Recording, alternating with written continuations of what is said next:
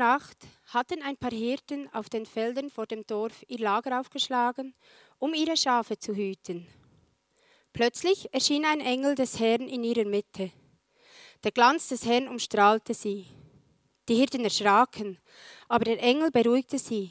Habt keine Angst, sagte er. Ich bringe eine gute Botschaft für alle Menschen. Der Retter, ja, Christus der Herr, ist heute Nacht in Bethlehem, der Stadt Davids, geboren worden.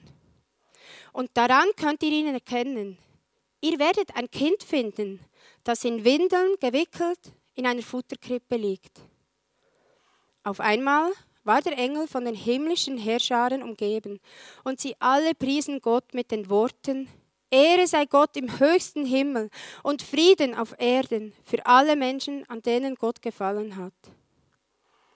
Als die Engel in den Himmel zurückgekehrt waren, sagten die Hirten zueinander, Kommt, gehen wir nach Bethlehem. Wir wollen das Wunder, von dem der Herr uns erzählen ließ, mit eigenen Augen sehen. Sie liefen, so schnell sie konnten, ins Dorf und fanden Maria und Josef und das Kind, das in der Futterkrippe lag.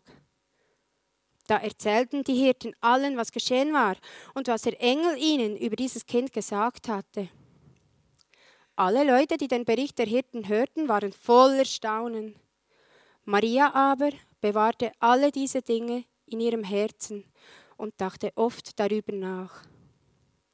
Die Hirten kehrten zu ihren Herden auf den Feldern zurück. Sie priesen und lobten Gott für das, was der Engel ihnen gesagt hatte und was sie gesehen hatten. Alles war so, wie es ihnen angekündigt worden war.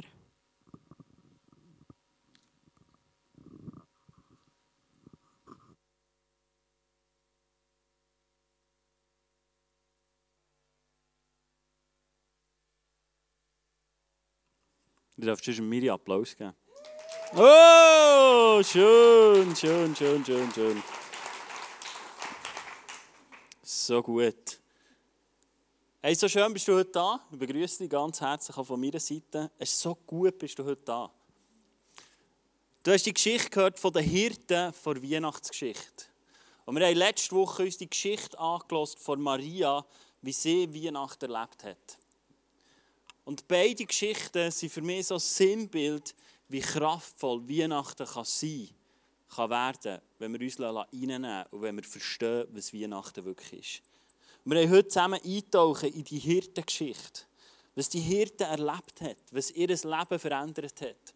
Und ich wünsche mir, dass Weihnachten, egal ob du schon eine lebendige Beziehung zu Jesus hast oder nicht, dass Weihnachten dich so richtig ergreift und erfasst. Weil es etwas vom Besten ist, was du und ich erleben in unserem Leben.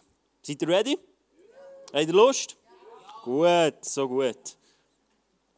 Hey, als ich mich vorbereitet habe und eingetaucht bin in die Geschichte der Hirten, habe ich vier Punkte herausgenommen, die ich heute mit dir einfach teilen und mit dir nachbringen Und was ich glaube, es sind vier Punkte, die wir so einfach in unser Leben übertragen können. Nicht, dass du jetzt musst anfangen Schaf hüten und äh, auf das Feld musst wohnen oder so. Aber ich glaube, es gibt so viele Parallelen, wo wir dürfen eintauchen und dürfen sehen, ah, so wird uns der Gott begegnen, der in Weihnachten gekommen ist, der auf die Welt ab ist gekommen. Alle sagen mal, erstens. Okay. Wir haben noch vier Punkte, wir können noch dran arbeiten. Mein erster Punkt ist, lässt du dich stören. Lass du dich im Alltag innen stören. Es heißt im Lukas 2, Vers 9 heißt plötzlich erschien ein Engel des Herrn in ihrer Mitte. Hast du Platz in deiner Weihnachtszeit? In deinem Stress vielleicht von Familienfest oder Geschenke organisieren? Hast du noch Platz für einen Engel? Hast du noch Platz für eine Begegnung mit Gott? Oder ist das, was du noch auf die Reihe bringst, hier in die Kirche zu kommen, gerade alles, was noch Platz hat? Oder hast du in deinem Alltag noch Platz für Störungen?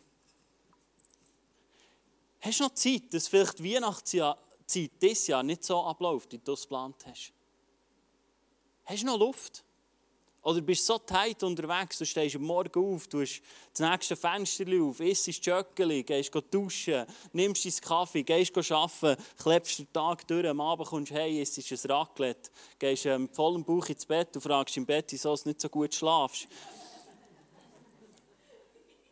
Oder hast du Zeit, dass Gott dir noch begegnet? Hast du Zeit in diesem Weihnachtsstress innen, vielleicht mal zu achten, ob dir irgendwo ein Engel begegnet? Ob dir irgendwo ein Engel auftaucht? Wie der Hirte. Sie waren im Arbeiten. Jetzt sagst du, ja gut, wenn du Hirte bist, das ist einfach, gell? Die, sind auf dem Feld gehockt und es war ja Nacht und so. Also, ja, da, dann hätte ich auch Zeit, wenn ich so einen Job hätte. Aber ich glaube, es geht nicht darum, was für einen Job das wir haben, sondern wo unser Herz steht. Und ob unser Herz offen ist für eine Begegnung von dem Gott, der ist an Weihnachten. Für das Christkind, das geboren ist unter uns, was so eine herzige Geschichte ist. Und wir es lieben, Tannenbäume aufzustellen mit unseren Kindern und, und, und. Aber ich, ich mich frage, ob wir noch Zeit haben für Störungen. Hast du noch Zeit, gestört zu werden in dieser Weihnachtszeit von dem Gott, der dich über alles liebt? Alle sagen mal zweitens. Ah, das war schon besser. Genau. Mein zweiter Punkt ist, ich glaube, in der Unterbrechung liegt die Offenbarung. Und auf diesen Punkt bin ich schon fast stolz. Als mir das ist habe ich schnell mal gemerkt, das ist nicht von mir, das ist vom Heiligen Geist. Weil so einen coolen Punkt habe ich glaube, schon lange nicht mehr gehabt. In der Unterbrechung liegt die Kraft vor Offenbarung. Den musst du aufschreiben. Notizen, schreib drauf, lad unsere App ab, äh, dort steht so drin. In Unterbrechung liegt Kraft vor Offenbarung. Ich glaube, wenn wir uns unterbrechen im Alltag, wenn wir rauskommen aus unserem Tagesrhythmus, von unserem Gewohnten, dann ist plötzlich unsere Augen nicht mehr auf das gerichtet, was wir kennen, sondern auf etwas Neues. Ich werde dir eine Geschichte erzählen, wo ich so eine hatte. Ich bin letzten Sonntag auf Thun, hatte eine Message und im Worship innen merke ich, hey, mein Knie tut weh. Und das ist bei mir fast ein normal. Am Sonntag, wenn ich viel stehe und äh, stylische Schuhe anhabe und nicht bequeme Schuhe, dann tut mein Knie manchmal weh, weil ich es zweimal operiert habe. Und ich bin im Worship und denke, Jesus, es kann doch gar nicht sein. Es war eine Unterbrechung. Ich eigentlich wollte Worship und plötzlich gemerkt, ich habe Schmerzen. Und irgendwie unterbricht mich dieser Schmerz.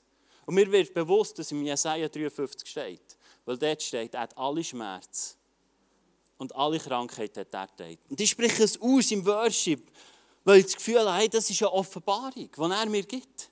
Und ich sage, Jesus, du hast alle Schmerz gehabt. Den Schmerz hast du schon am Kreuz gehabt. Also was macht er jetzt hier? Er, ist gar nicht, er kann ja gar nicht da sein, weil du hast ihn am Kreuz gedreht.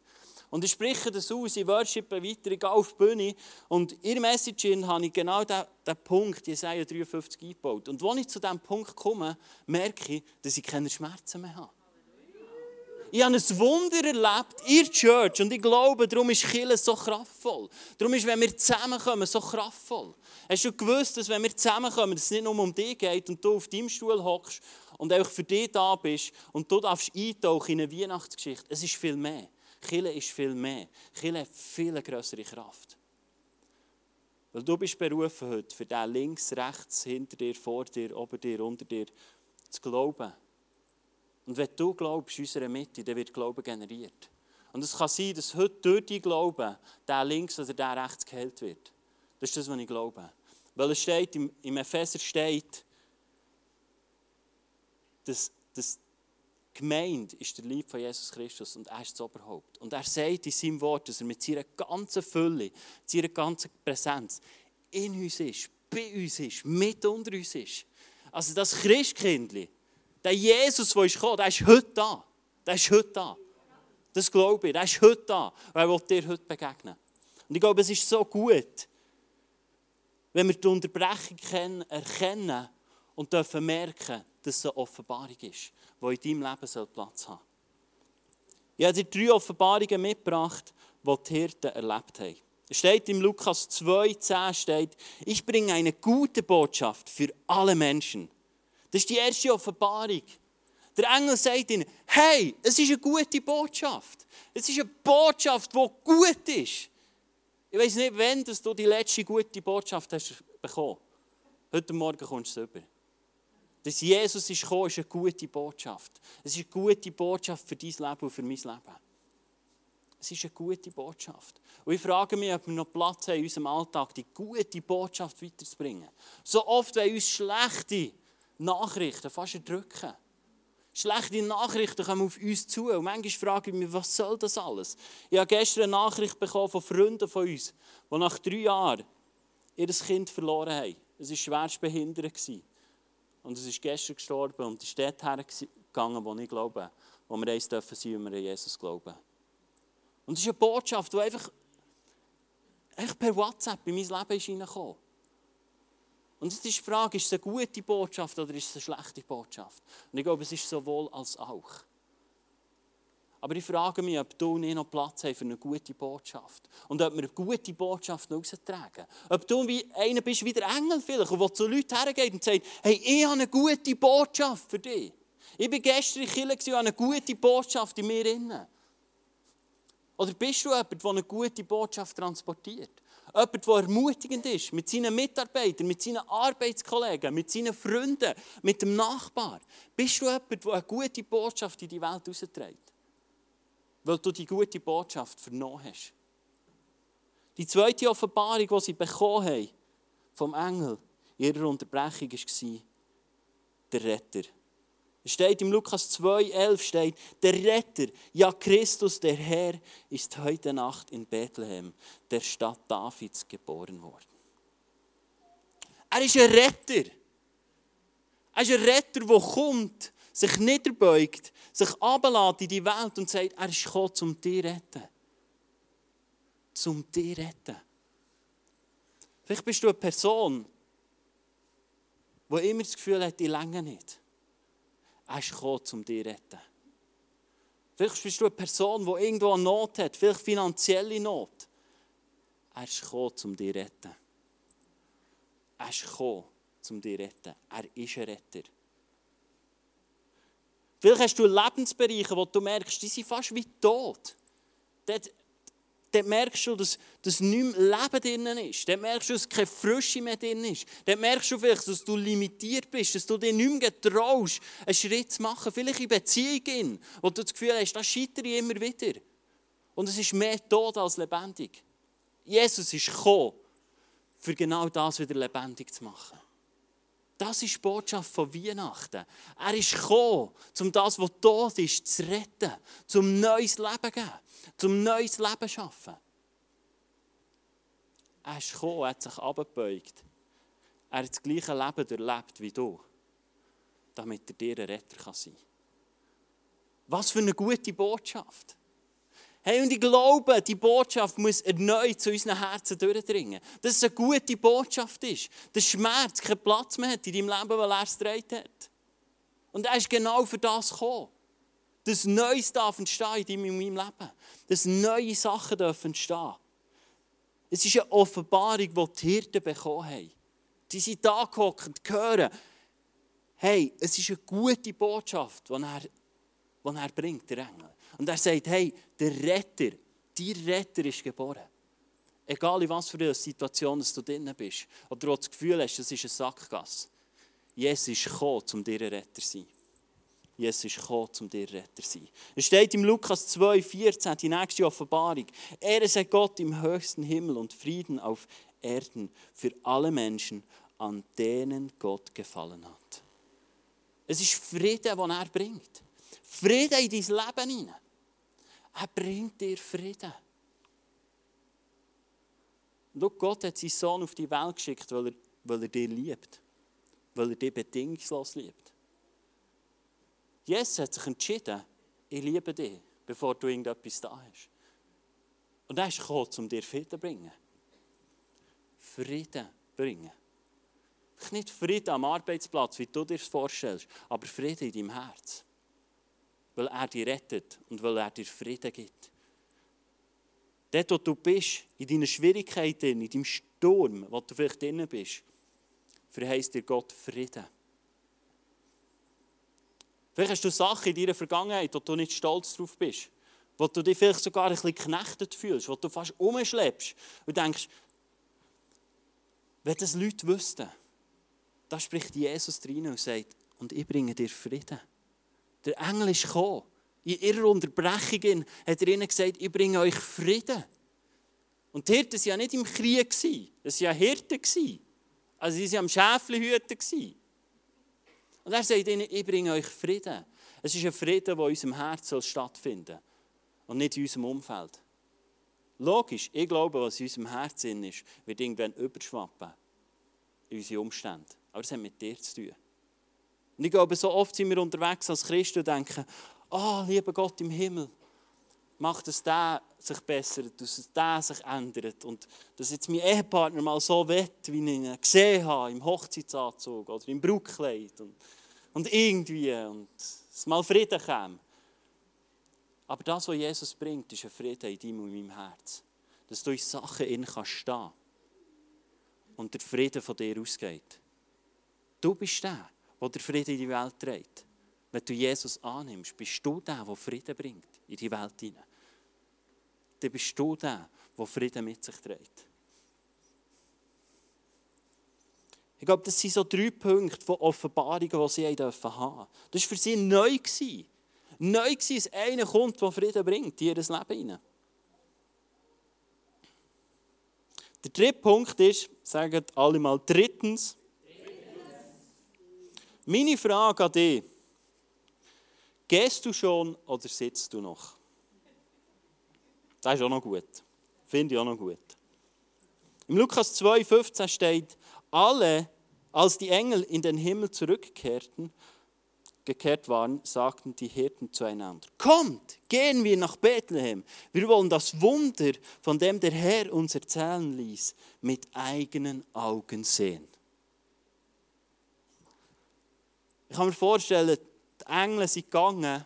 Es ist ein Engel gekommen, und als er erzählt hat, wer Jesus ist, sind noch viele andere Engel gekommen. Das kannst du nachlesen in meinem Text.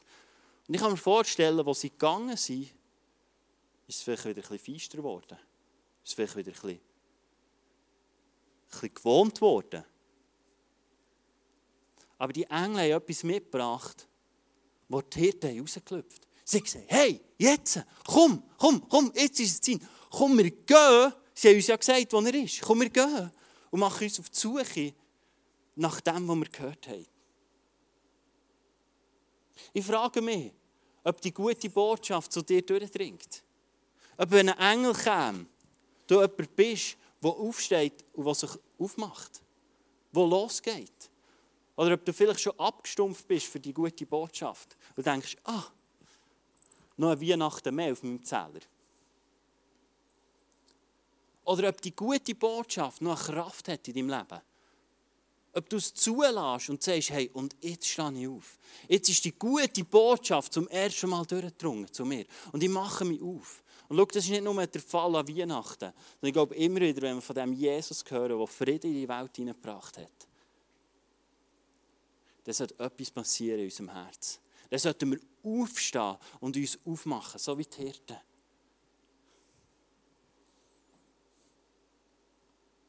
Gibt es Orte, wo die gute Botschaft nicht mehr drüber dringt in deinem Leben? Wo du vielleicht abgestumpft bist?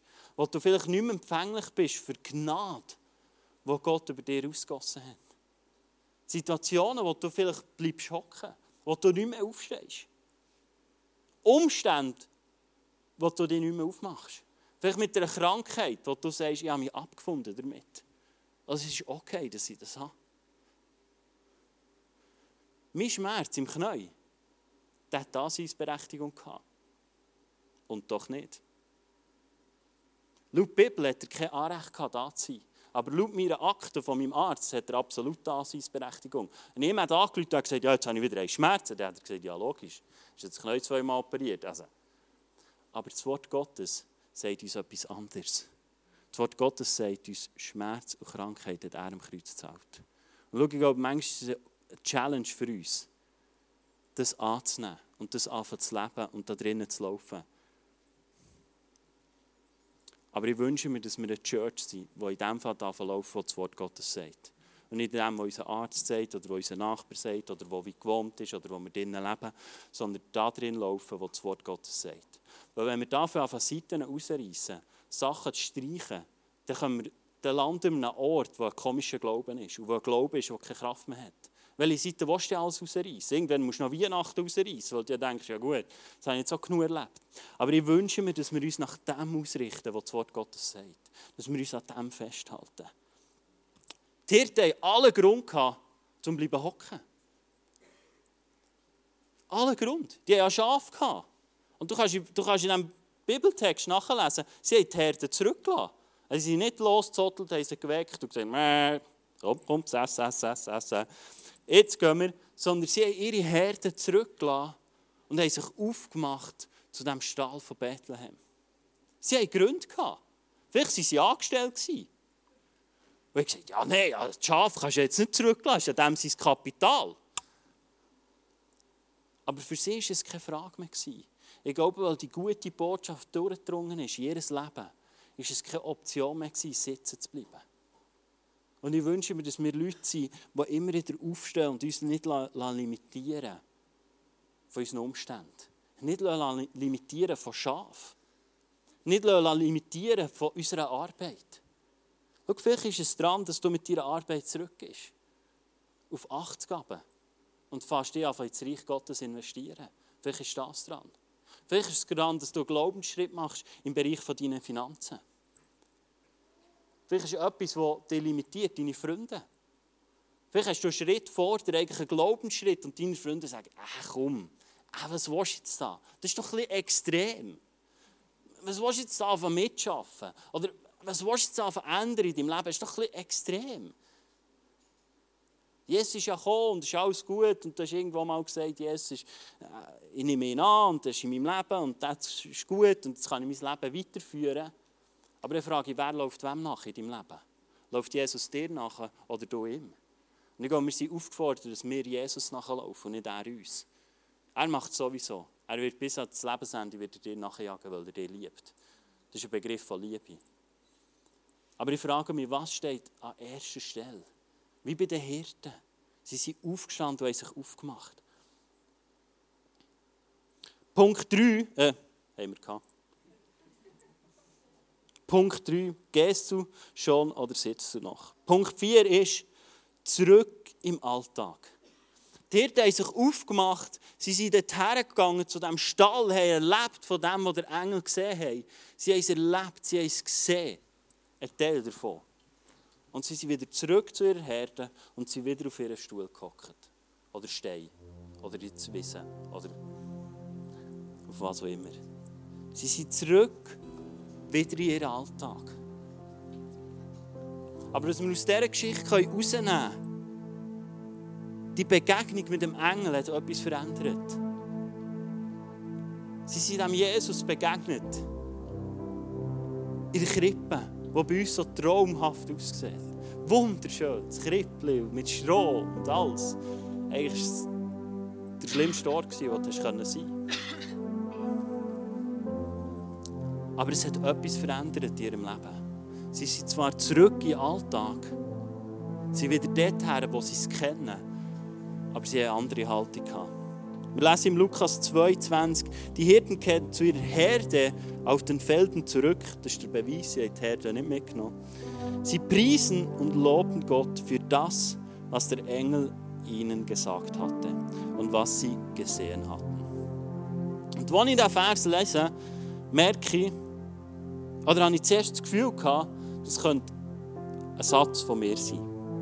Wenn ich Lehrer wäre, er hat es nämlich ein bisschen komisch gefunden. Weil es heisst, sie preisen und lobten Gott. Und dann denkt ja, wo ist der Unterschied? Also, für mich war es im ersten Moment das Gleiche. Preisen und loben und anbeten. Und wo ist der Unterschied? Und ich habe gemerkt, hey, ich will diesen Wörtern mal nachgehen. Und ich bin auf einen Schatz gestoßen, wo glaube, wenn wir die frohe Botschaft hören, wenn wir es aufnehmen in unser Herz, genau das passieren, was bei den Hirten passiert ist. Weil sie haben, sie haben Gott gepriesen und gelobt. Und ich bin nachgeschlagen im Grundtext und das Preisen steht für, dass du etwas im Gewicht gibst. Du gibst jemandem Gewicht in deinem Leben. Wenn du jemanden preisest, gibst du jemandem Gewicht in deinem Alltag. Und das ist das, was die Hirten machen. Sie haben Jesus auf das Gewicht gegeben in ihrem Alltag. Sie sind genau gleich gewohnt, Alltag zurück. Aber sie haben Gott plötzlich ein Gewicht gegeben. Sie haben ihn gepriesen. Sie haben ihm ein Gewicht gegeben in ihrem Alltag. Und ich kann mir vorstellen, Sachen haben anders ausgesehen, weil sie ihm ein Gewicht haben gegeben. Weil sie ihn haben geehrt, im Alltag. An ihrem gewohnten Umfeld haben sie ihm plötzlich ein Gewicht gegeben. Loben heisst, jemandem Danke sagen für das, was du empfangen hast. Jemandem Danke sagen für das, was du empfangen hast. Und ich habe gemerkt, das ist, das ist das, was sich bei den Hirten verändert hat. Eine kurze Geschichte. Sie, sind, sie haben einem Engel begegnet. Sie sind zum Stall gegangen und sie sind zurückgekommen. Und von außen hat es vielleicht genau gleich ausgesehen. Es war genau gleich. Ihr gewohnter Job. Nicht viel anders. Aber ihre Haltung war eine komplett andere, weil sie eine Begegnung hatten mit dem, was herrscht auf dieser Welt. Mit dem, was die um mich Retter ist. Und sie haben angefangen, ihm ein Gewicht zu geben. Ich kann mir vorstellen, sie haben noch lange über die, über die Geschichte geredet. Sie haben nicht das Naten können für eine U-Version Bible App auftun und ein lesen, was er da schon noch alles gemacht hat. Aber ich kann mir vorstellen, sie haben vielleicht so manche Abend ihm noch das Gewicht gegeben am Lagerfeuer. Sie haben vielleicht noch, hey, weisst du noch, als wir auf Bethlehem eingezogen sind, dem Stern nachher, das war so krass, das war so gut performt und der hat uns geführt. Und sie sind in diesen Erinnerungen geschwelgt. Sie haben ihm ein Gewicht gegeben. Und dann haben sie ihm auch, auch Merci gesagt am Lagerfeuer. Er hat gesagt, merci für das, was wir erleben durften. Weil ganz ehrlich, du könntest ja die Hirte einfach rausstreichen aus der Weihnachtsgeschichte. Ich weiß nicht, ob viel anders wäre. Also kannst du es durchlesen und einfach mal sagen, jetzt lasse ich mal die Hirte einfach auf der Seite. Das würde ich mit der Maria nicht machen der Weihnachtsgeschichte, sonst wird es komisch. Fehlt am Schluss der Jesus. Aber es war gar nicht so entscheidend, dass sie ein Teil davon sind. Und vielleicht denkst du so über dein Leben. Vielleicht denkst du, was mache ich schon für einen Unterschied in meiner Familie, an meinem Arbeitsplatz, in meinem Umfeld. Ich glaube, wenn wir anfangen, Gott Gewicht zu geben in unserem Leben, wie es die Hirten gemacht haben, wenn wir ihn anfangen loben, was sie empfangen haben, was du und ich empfangen haben, was wir dürfen empfangen in unserer Church, in unseren Freundschaften, das, was er uns gibt, dann wird es einen Unterschied machen. So wie die Hirten Unterschied gemacht haben. Sie sind anders zurück an ihren Arbeitsplatz. Ich wünsche mir, dass wir Leute sind, die im Wort Gottes eintauchen, die uns befassen mit dem Wort Gottes und die anders zurückgehen. Und ich finde es so krass. Es heisst, was der Engel ihnen gesagt hat und was sie gesehen hatten. Schau, das, was der Engel ihnen gesagt hat, ist noch nicht alles eingetroffen. Er hat ihnen mehr verheißen als das, was eingetroffen ist. Er hat zwar gesagt, da ist ein Retter geboren in einem Stall auf Bethlehem. Aber wenn du in diesen Stall reinkommst, haben sie ein Baby gesehen. Du denkst, also, das hast jetzt noch nicht einen Retter. Also, das, ich weiß auch nicht, an was sie denkt haben. Vielleicht ein Heerschar, Soldaten, du kommst gar nicht her. Aber er hat jeden Stall reinlaufen Und der hat noch nicht so ausgesehen. Aber sie haben etwas gehört vom Engel, das sie bewahrt haben. Wo sie ihn gelobt haben. Und schau, das Wort Gottes verheißt uns so viel, was uns erwartet. Sei es in Ewigkeit, aber auch zu dem, was wir berufen sind auf dieser Welt. Und ich glaube, manchmal müssen wir an Sachen festhalten in unserem Leben, die wir noch nicht sehen. Und die Hirten waren genau gleiche Spannung. Diese Sachen haben sie gesehen, den Stall haben sie gesehen, der Retter, sie haben das Baby gesehen. Ja. Aber sie haben das bewahrt, was ihnen der Engel gesagt hat, dass es ihr Retter ist, dass er wird herrschen. Und sie haben das in ihrem Herzen bewahrt. Von Maria heisst es so, all das, was sie gesehen und erlebt hat, hat sie in ihrem Herzen bewahrt. Was ist bei dir dran, dass du bewahrst? Was ist bei dir dran, dass du wieder Ruhe hast? Dass dir wieder Gewicht ist in deinem Leben? Eine Verheißung, die du mal bekommen hast in deinem Leben.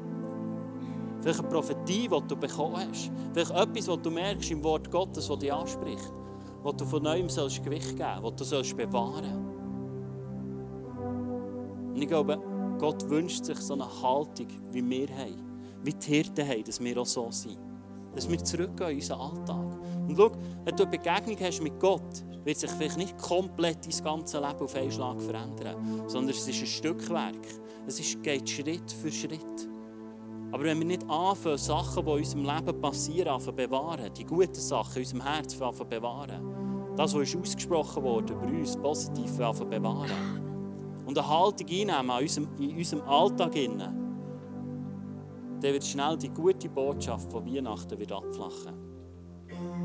Und es wird mehr um die Tannenbäume und um Geschenke gehen, als um einen Retter ist gekommen, der dein Leben verändern will und der dein Leben auf den Kopf stellen und der dein Leben retten. Aber es ist ein Prozess. Ich glaube, manchmal gibt es, dass Gott mit uns einen macht. Und manchmal geht es aber einfach Schritt für Schritt für Schritt.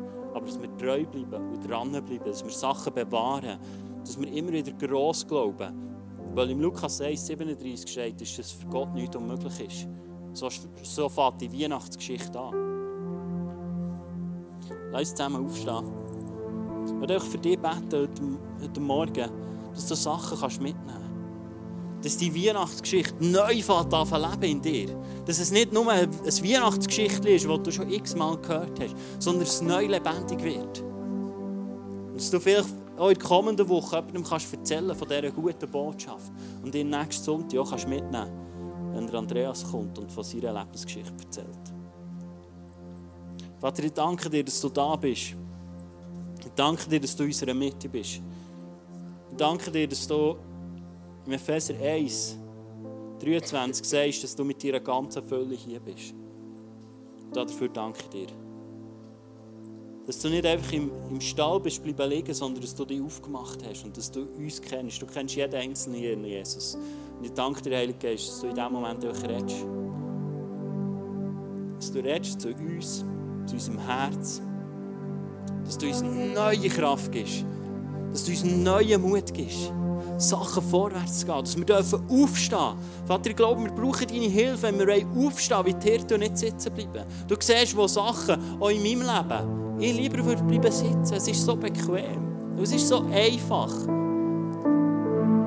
Aber Vater, ich habe mich entschieden zu einem Leben mit dir und ich will dir nachfolgen. Und du bist der, der mir vorangeht. Und heute Morgen bin ich da, Vater, und ich sage, ich will dir nachlaufen. Und dort, wo du mich aufforderst, aufzustehen, will ich aufstehen. Und dort, wo du mich aufforderst, im Alltag eine andere Haltung anzunehmen, dort, wo die andere Haltung anzunehmen, wo das Botschaft von Weihnachten ist, dass wir eine andere Haltung annehmen können, weil wir mit dir unterwegs sind, Heiliger Geist. Und ich danke dir, redest du einfach in den nächsten Minuten auch noch zu uns.